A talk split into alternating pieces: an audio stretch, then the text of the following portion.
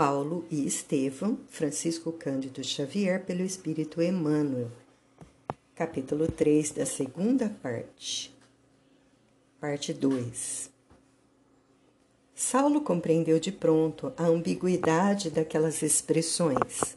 Sentindo dificuldade em fazer-se entendido, procurava o melhor meio de explicar-se com êxito, enquanto o amigo prosseguia. Mas que aspecto é este? Olha que mais pareces um beduíno do deserto. Dize-me, quanto tempo durou a enfermidade pertinaz?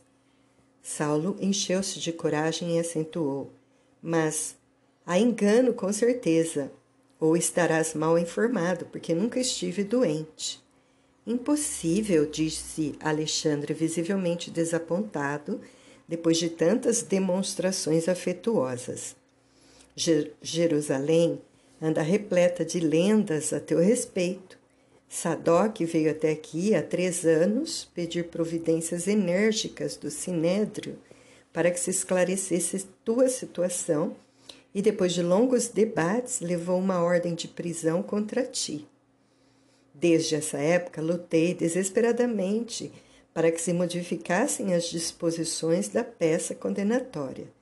Provei que se havias adotado uma atitude simpática para com a gente do caminho, certo, essa decisão obedecia a fins que não estávamos habilitados a compreender de pronto, como, por exemplo, o de sondar melhor a extensão de suas atividades revolucionárias. Saulo não pôde conter-se e revidou antes que o amigo continuasse. Mas, nesse caso, seria um hipócrita refalsado e indigno do cargo e de mim mesmo. O outro, contrafeito, carregou o sobrolho. Aliás, ponderei todas as hipóteses e, como não podia tornar-te por tomar-te por hipócrita, acentuou Alexandre, procurando emendar a mão. Consegui provar que a tua atitude em Damasco provinha de transitória demência. Não era justo pensar de outro modo mesmo porque, do contrário, serias também insincero conosco na esfera do farisaísmo. O ex-rabino sentiu a delicadeza do impasse. Havia renovado as concepções religiosas, mas estava diante de um amigo. Quando muitos o abandonavam, aquele o recebia fraternalmente. Era necessário não magoá-lo. Todavia, era impossível mascarar a verdade sentiu os olhos úmidos. Impunha-se-lhe testemunhar o Cristo a qualquer preço, embora tivesse de perder as maiores afeições do mundo. Alexandre, disse humildemente, é verdade que iniciei o grande movimento de perseguição ao caminho, mas agora é indispensável confessar que me enganei. Os apóstolos galileus têm razão. Estamos no limiar de grandes transformações.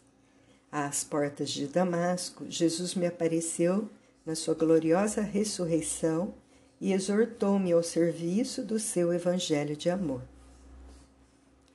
A palavra saía-lhe tímida, lavada no desejo de não ferir as crenças do amigo, que não obstante deixava transparecer profunda decepção no rosto lívido. Não diga tais absurdos, exclamou irônico e sorridente. Desgraçadamente vejo que o mal continua minando-te as forças físicas e mentais. A sinagoga de Damasco tinha razão.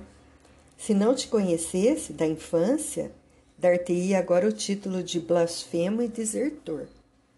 O moço tarcense, não obstante a energia viril, estava desapontado. Aliás, prosseguiu o outro, assumindo ares de protetor, desde o início de tua viagem não concordei com o mísero cortejo que levavas. Jonas e Demétrio são quase boçais, e Jacó vive de caduquices. Como semelhante companhia, qualquer perturbação da tua parte haveria de acarretar grandes desastres morais para nossa posição. No entanto, Alexandre, dizia o ex-rabino um tanto humilhado. Devo insistir na verdade. Vi com estes olhos o Messias de Nazaré. ouvi-lhe a palavra de viva voz. Compreendendo os erros em que vivia na minha defeituosa concepção da fé, demandei o deserto. Lá estive três anos em serviço rude e longas meditações. Minha convicção não é superficial. Creio hoje que Jesus é o Salvador, o Filho do Deus vivo. Pois tua enfermidade, repetia Alexandre altaneiro, modificando o diapasão da intimidade, transtornou a vida de toda a tua família. Envergonhados com as notícias chegadas da Síria, Jacques e Dalila mudaram-se de Jerusalém para Cilícia. Quando soube da ordem de prisão lavrada pelo Sinédrio contra a tua pessoa, tua mãe faleceu em Tarso. Teu pai, que te educou com esmero, esperando da tua inteligência os maiores galardões de nossa raça, vive acabrunhado e infeliz. Teus amigos cansados de suportar as ironias do povo em Jerusalém, vivem esquivos e humilhados depois de te procurarem em vão.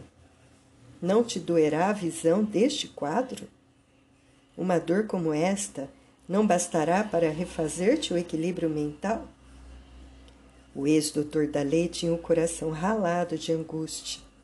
Tantos dias ansiosos, tantas amarguras vividas no intuito de lograr alguma compreensão e repouso junto dos seus, vi agora, era tudo ilusão e ruinaria.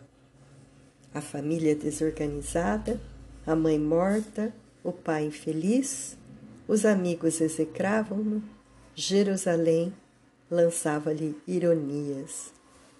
Vendo-o em tal atitude, o amigo regozijava-se intimamente, esperando ansioso o efeito de suas palavras. Depois de concentrar-se um minuto, Saulo acentuou: Lamento ocorrências tão tristes e tomo a Deus por testemunha de que não cooperei intencionalmente para isso. No entanto, mesmo aqueles que ainda não aceitaram o Evangelho deveriam compreender, segundo a antiga lei, que não devemos ser orgulhosos. Moisés, nada obstante a energia das recomendações, ensinou a bondade. Os profetas que lhe sucederam foram emissários de mensagens profundas para o nosso coração que se perdia na iniquidade. Amós nos concitou a buscar Jeová para conseguirmos viver. Lastimo que os meus afeiçoados se julguem ofendidos, mas é preciso considerar que antes de ouvir qualquer julgamento ocioso do mundo, devemos buscar os juízos de Deus. Quer dizer que persistes nos teus erros? perguntou Alexandre, quase hostil. Não me sinto enganado. Dada a incompreensão geral, comentou o ex-rabino dignamente. Também me encontro em penosa situação, mas o Mestre não me faltará seu, com o seu auxílio. Lembro-me dele e experimento grande conforto. Os afetos da família e a consideração dos amigos eram no mundo minha única riqueza. Contudo, encontrei nas anotações de Levi o caso de um moço rico, que me ensina a proceder nesta hora. Mateus 19, 16 a 23. Desde a infância procurei cumprir rigorosamente meus deveres, mas é preciso lançar mão da riqueza que me resta para alcançar a iluminação de Jesus. Renunciarei à própria estima deste mundo. Alexandre pareceu comover-se com o tom melancólico das últimas palavras. Saulo dava a impressão de alguém que estivesse prestes a chorar. Estás fundamente transtornado, objetou Alexandre. Só um demente poderia proceder assim. Gamaliel não era um louco e aceitou Jesus como o Messias prometido, acrescentou o ex-doutor, invocando a venerável memória do grande rabino. Não creio, disse o outro com ar superior. Saulo baixou a fronte, silencioso. Grande a humilhação daquela hora. Depois de havido como demente, era tido por mentiroso. Apesar disso, no auge da perplexidade, considerou que o amigo não estava em condições de compreendê-lo integralmente. Refletia na situação embaraçosa quando Alexandre voltou a dizer: Infelizmente, preciso convencer-me do estado precário do teu cérebro. Por enquanto poderás ficar em Jerusalém à vontade, mas será justo não multiplicar o escândalo da tua enfermidade com falsos panegíricos do carpinteiro de Nazaré. A decisão do Sinédrio, que consegui com tantos sacrifícios, poderia modificar-se. Quanto ao mais, terminava com a como a despedi-lo. Sabes que continua as tuas ordens para uma retificação definitiva de atitudes a qualquer tempo. Saulo compreendeu a advertência. Não era preciso dilatar a entrevista. O amigo expulsava-o com boas maneiras. Em dois minutos achou-se novamente na via pública era quase meio-dia, um dia quente, sentiu sede e fome. Consultou a bolsa, estava quase vazia. Um resto do que recebera das mãos generosas do irmão de Gamaliel ao deixar Palmira definitivamente. Procurou a pensão mais modesta de uma das zonas mais pobres da cidade. Em seguida, a frugal refeição e antes que caíssem as sombras cariciosas da tarde, encaminhou-se, esperançoso, para o velho casarão reformado, onde Simão Pedro e companheiros desenvolviam toda a atividade em prol da causa de Jesus. No trajeto, recordou-se de quando for ouvir Estevão em companhia de Sadoc. Como tudo agora se passava inversamente. O crítico de outrora voltava para ser criticado. O juiz, transformado em réu, mergulhava o coração em singulares ansiedades. Como o receberiam na igreja do caminho? Parou à frente da habitação humilde.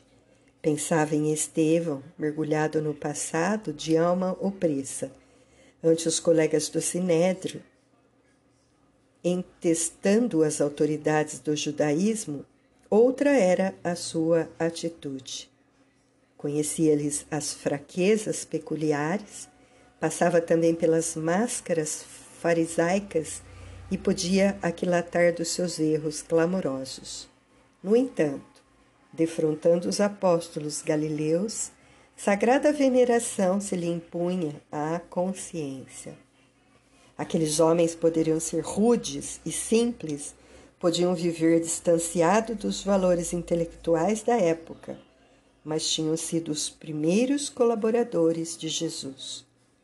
Além disso, não poderia aproximar-se deles sem experimentar profundo remorso. Todos haviam sofrido vexames e humilhações por sua causa. Não fosse Gamaliel, talvez o próprio Pedro tivesse sido lapidado. Precisava consolidar as noções de uma humildade para manifestar seus desejos ardentes de cooperação sagrada com o Cristo. Em Damasco, lutara na sinagoga contra a hipocrisia de antigos companheiros. Em Jerusalém, enfrentara Alexandre com todo o desassombro. Entretanto, Parecia-lhe que outra deveria ser sua atitude ali, onde tinha necessidade de renúncia para alcançar a reconciliação com aqueles a quem havia ferido. Assomado de profundas reflexões, bateu à porta, quase trêmulo. Um dos auxiliares do serviço interno, de nome Prócoro, veio atender solicitamente. Irmão, disse o moço tarcense em tom humilde. Podeis informar se Pedro está? Vou saber, respondeu o interpelado amistoso. Caso esteja, acrescentou Saulo, algo indeciso. Dizei-lhe que Saulo de Tarso deseja falar-lhe em nome de Jesus. Prócoro gaguejou um sim, com extrema palidez. Fixou no visitante os olhos assombrados e afastou-se com dificuldade, sem dissimular a enorme surpresa. Era o perseguidor que voltava depois de três anos. Lembrava-se agora daquela primeira discussão com Estevão, em que o grande pregador do Evangelho sofrera tantos insultos. Em poucos momentos alcançava a câmara onde Pedro e João confabulavam sobre os problemas internos. A notícia caiu entre ambos como uma bomba. Ninguém poderia prever tal coisa. Não acreditavam na lenda que Jerusalém enfeitava com detalhes desconhecidos em cada comentário. Impossível que o algoz implacável dos discípulos do Senhor estivesse convertido à causa do seu evangelho de amor e redenção. O ex-pescador do caminho, antes de recambiar o portador ao inesperado visitante, mandou chamar Tiago para resolverem os três a decisão a tomar. O filho de Alfeu, transformado em rígido asceta, arregalou os olhos. Depois das primeiras opiniões que traduziam receios justos e emitidas precipitadamente, Simão exclamou com grande prudência: Em verdade, ele nos fez o mal que pôde. Entretanto, não é por nós que devemos temer, e sim pela obra do Cristo que nos está confiada. Aposto em que toda essa história da conversão se resume numa farsa, a fim de que venhamos a cair em novas ciladas, replicou Tiago, um tanto displicente. Por mim, disse João, peço a Jesus nos esclareça, embora me recorde dos açoites que Saulo mandou me aplicar no cárcere Antes de tudo, é indispensável saber se o Cristo, de fato, lhe apareceu às portas de Damasco. Mas saber como? dizia Pedro com profunda compreensão. Nosso material de reconhecimento é o próprio Saulo. Ele é o campo que revelará ou não a planta sagrada do Mestre. A meu ver, tendo a zelar um patrimônio que não nos pertence, somos obrigados a proceder como aconselha a prudência humana. Não é justo abrirmos as portas quando não lhe conhecemos o intuito. Da primeira vez que aqui esteve, Saulo de Tarso foi tratado com o respeito que o mundo lhe consagrava. Busquei-lhe o melhor lugar para que ouvisse a palavra de Estevão. Infelizmente, sua atitude desrespeitosa e irônica provocou escândalo que culminou na prisão e morte do companheiro. Veio espontaneamente e voltou para prender-nos. Ao carinho fraternal que lhe oferecemos, retribuiu com algemas e cordas. Assim, externando, também não devo esquecer a lição do Mestre relativamente ao perdão, e por isso reafirmo que não penso por nós, mas pelas responsabilidades que nos foram conferidas. Ante considerações tão justas, os outros calavam, enquanto o ex-pescador acrescentava. Por conseguinte, não me é permitido recebê-lo nesta casa sem maior exame, ainda que me não falte sincera boa vontade para isso. Resolvendo o assunto por essa forma, convocarei uma reunião para hoje à noite. O assunto é muito grave. Saulo de Tarso foi o primeiro perseguidor do Evangelho. Quero que todos cooperem comigo nas decisões a tomar, pois de mim mesmo não quero parecer nem injusto, nem imprevidente. E depois de longa pausa, dizia para o emissário: Vai, Prócoro, dize-lhe que volte depois, que não posso deixar os que fazeres mais urgentes. E se ele insistir? perguntou o diácono preocupado. Se ele de fato aqui vem em nome de Jesus, saberá compreender e esperar. Saulo aguardava ansiosamente o mensageiro. Era-lhe preciso encontrar alguém que o entendesse e lhe sentisse a transformação. Estava exausto. A igreja do caminho era a derradeira esperança. Prócoro transmitiu-lhe o recado com grande indecisão. Não era preciso mais para que tudo compreendesse. Os apóstolos galileus não acreditavam na sua palavra. Agora examinava a situação com mais clareza.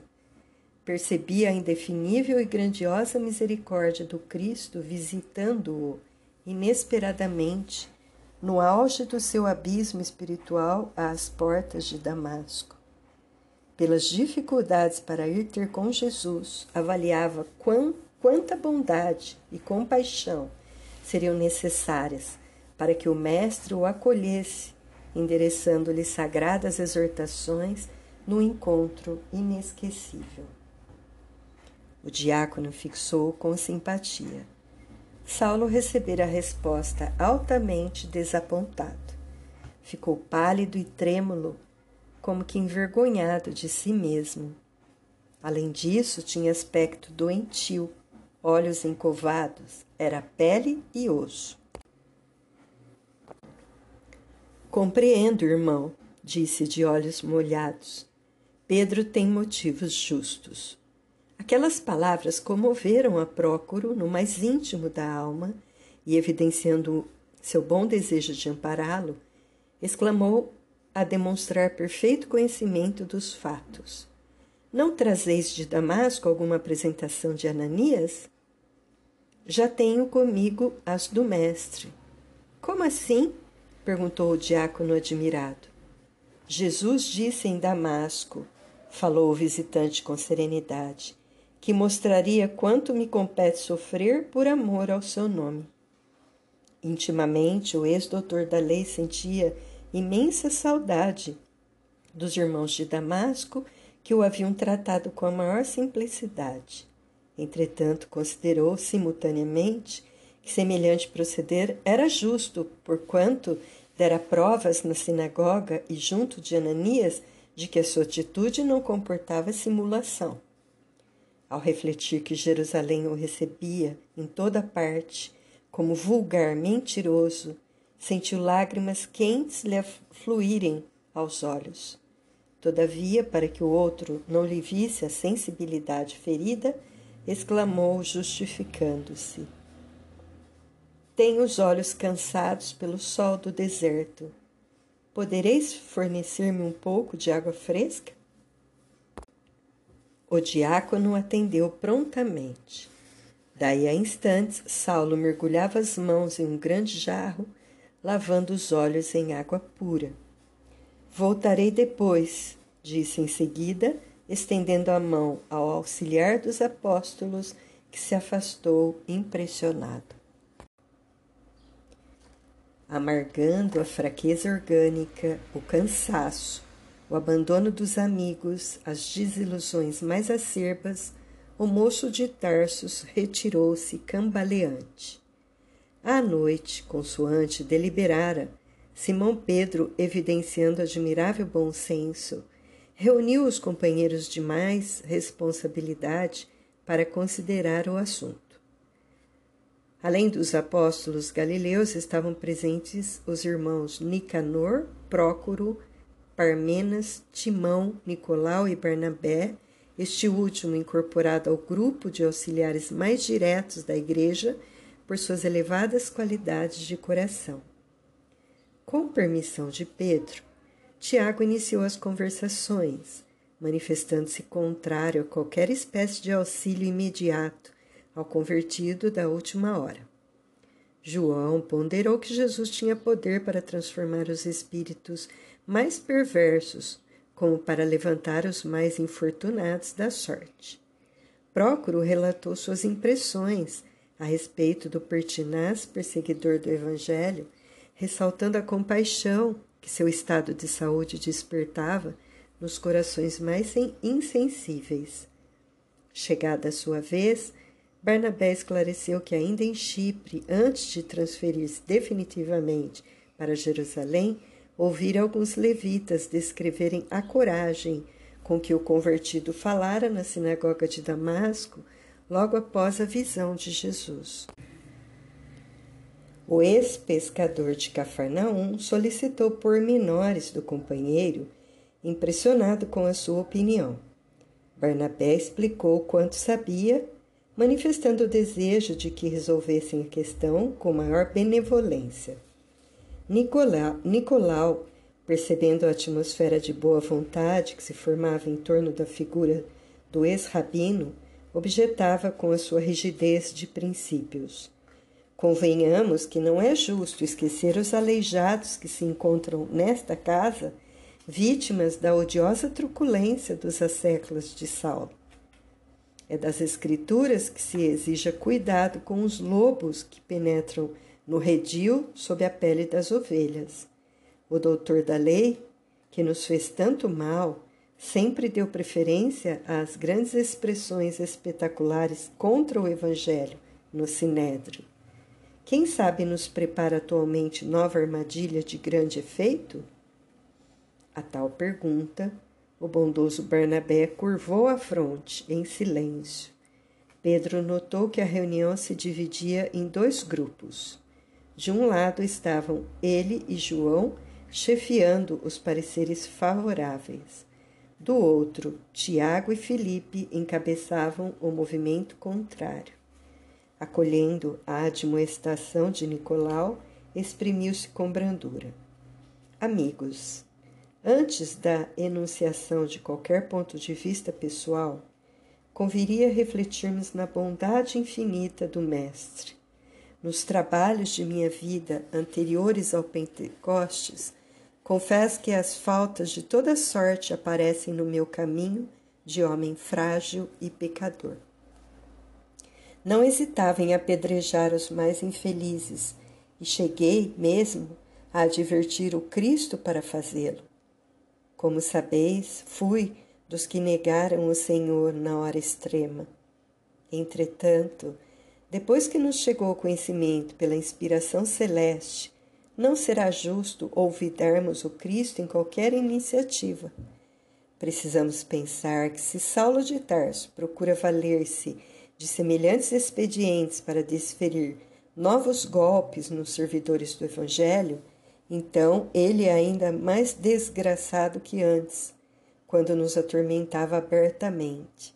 Sendo, pois, um necessitado, de qualquer modo, não vejo razões para lhe recusarmos mãos fraternas. Percebendo que Tiago preparava-se para defender o parecer de Nicolau, Simão Pedro continuou depois de ligeira pausa. Nosso irmão acaba de referir-se ao símbolo do lobo que surge no redil com a pele das ovelhas generosas e humildes. Concordo com essa expressão de zelo. Também eu não pude acolher Saulo quando hoje nos bateu à porta, atento à responsabilidade que me foi confiada. Nada quis decidir sem o vosso concurso.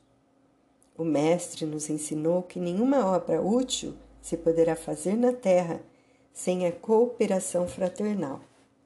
Mas, aproveitando o parecer enunciado, examinemos com sinceridade o problema imprevisto.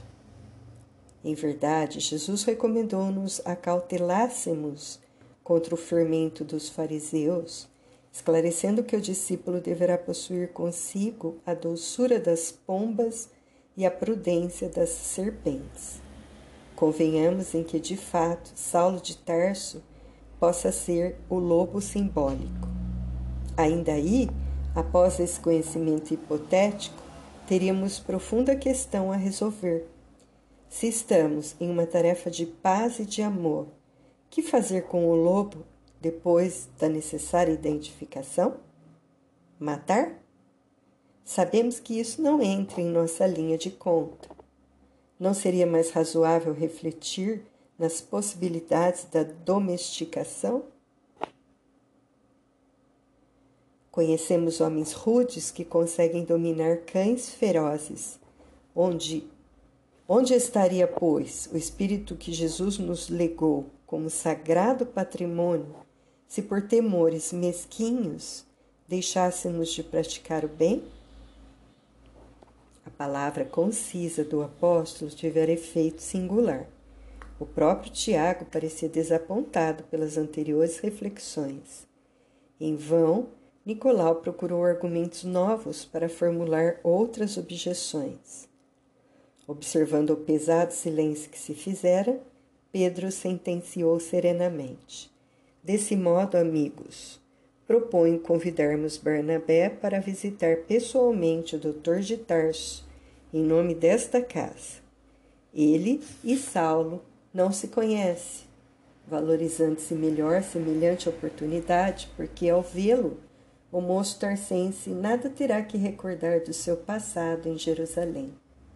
Se fosse visitado pela primeira vez por um de nós, talvez se perturbasse julgando nossas palavras como de alguém que lhe fosse pedir contas. João aplaudiu a ideia calorosamente. Em face do bom senso que as expressões de Pedro revelavam, Tiago e Felipe mostravam-se satisfeitos e tranquilos. Combinou-se a diligência de Barnabé para o dia seguinte. Aguardariam Saulo de Tarso com interesse. Se de fato sua conversão fosse real, tanto melhor. O diácono de Chipre destacava-se por sua grande bondade, sua expressão carinhosa e humilde, seu espírito conciliador contribuíam na igreja para a solução pacífica de todos os assuntos. Com um sorriso generoso, Barnabé abraçou o ex-rabino pela manhã, na pensão em que ele se hospedara. Nenhum traço da sua nova personalidade indiciava aquele perseguidor famoso que fizera Simão Pedro decidir a convocação dos amigos para resolver o seu acolhimento. O ex-doutor da lei era todo humildade e estava doente. Indisfarçável fadiga transparecia-lhe nos mínimos gestos. A fisionomia não iludia um grande sofrimento correspondia às palavras afetuosas do visitante com um sorriso triste e acanhado. Via-se-lhe, entretanto, a satisfação que a visita lhe causava. O gesto espontâneo de Barnabé sensibilizava-o. A seu pedido, Saulo contou-lhe a viagem a Damasco e a gloriosa visão do Mestre, que constituía o marco inovidável da sua vida. O ouvinte não dissimulou simpatias. Em poucas horas sentia-se tão identificado com o novo amigo, quais se fossem conhecidos de longos anos. Após a conversação, Barnabé pretextou qualquer coisa para dirigir-se ao dono da hospedaria, a quem pagou as despesas da hospedagem. Em seguida, convidou a acompanhá-lo à Igreja do Caminho. Saulo não deixou de hesitar enquanto o outro insistiu. Receio, disse o moço tarcense um tanto indeciso, pois já ofendi muito a Simão Pedro e demais companheiros. Só por acréscimo de misericórdia do Cristo consegui uma réstia de luz para não perder totalmente meus dias. Ora essa, exclamou Barnabé, batendo-lhe no ombro com bonomia. Quem não terá errado na vida? Se Jesus nos tem valido a todos, não é porque o mereçamos, mas pela necessidade da nossa condição de pecadores. Em poucos minutos encontravam-se a caminho, notando o emissário de Pedro o penoso estado de saúde do antigo rabino. Muito pálido e abatido, Parecia caminhar com esforço. Tremiam-lhe as mãos, sentia-se febril, deixava-se levar como alguém que conhecesse a necessidade de amparo. Sua humildade comovia o outro, que a seu respeito ouvira tantas referências desairosas. Chegados à casa, Prócoro lhes abriu a porta, mas desta vez Saulo não ficaria a esperar indefinidamente. Barnabé tomou-lhe a mão afetuoso e dirigiram-se para o vasto salão onde Pedro e Tiago os esperavam. Saudaram-se em nome de Jesus. O antigo perseguidor empalidecera mais.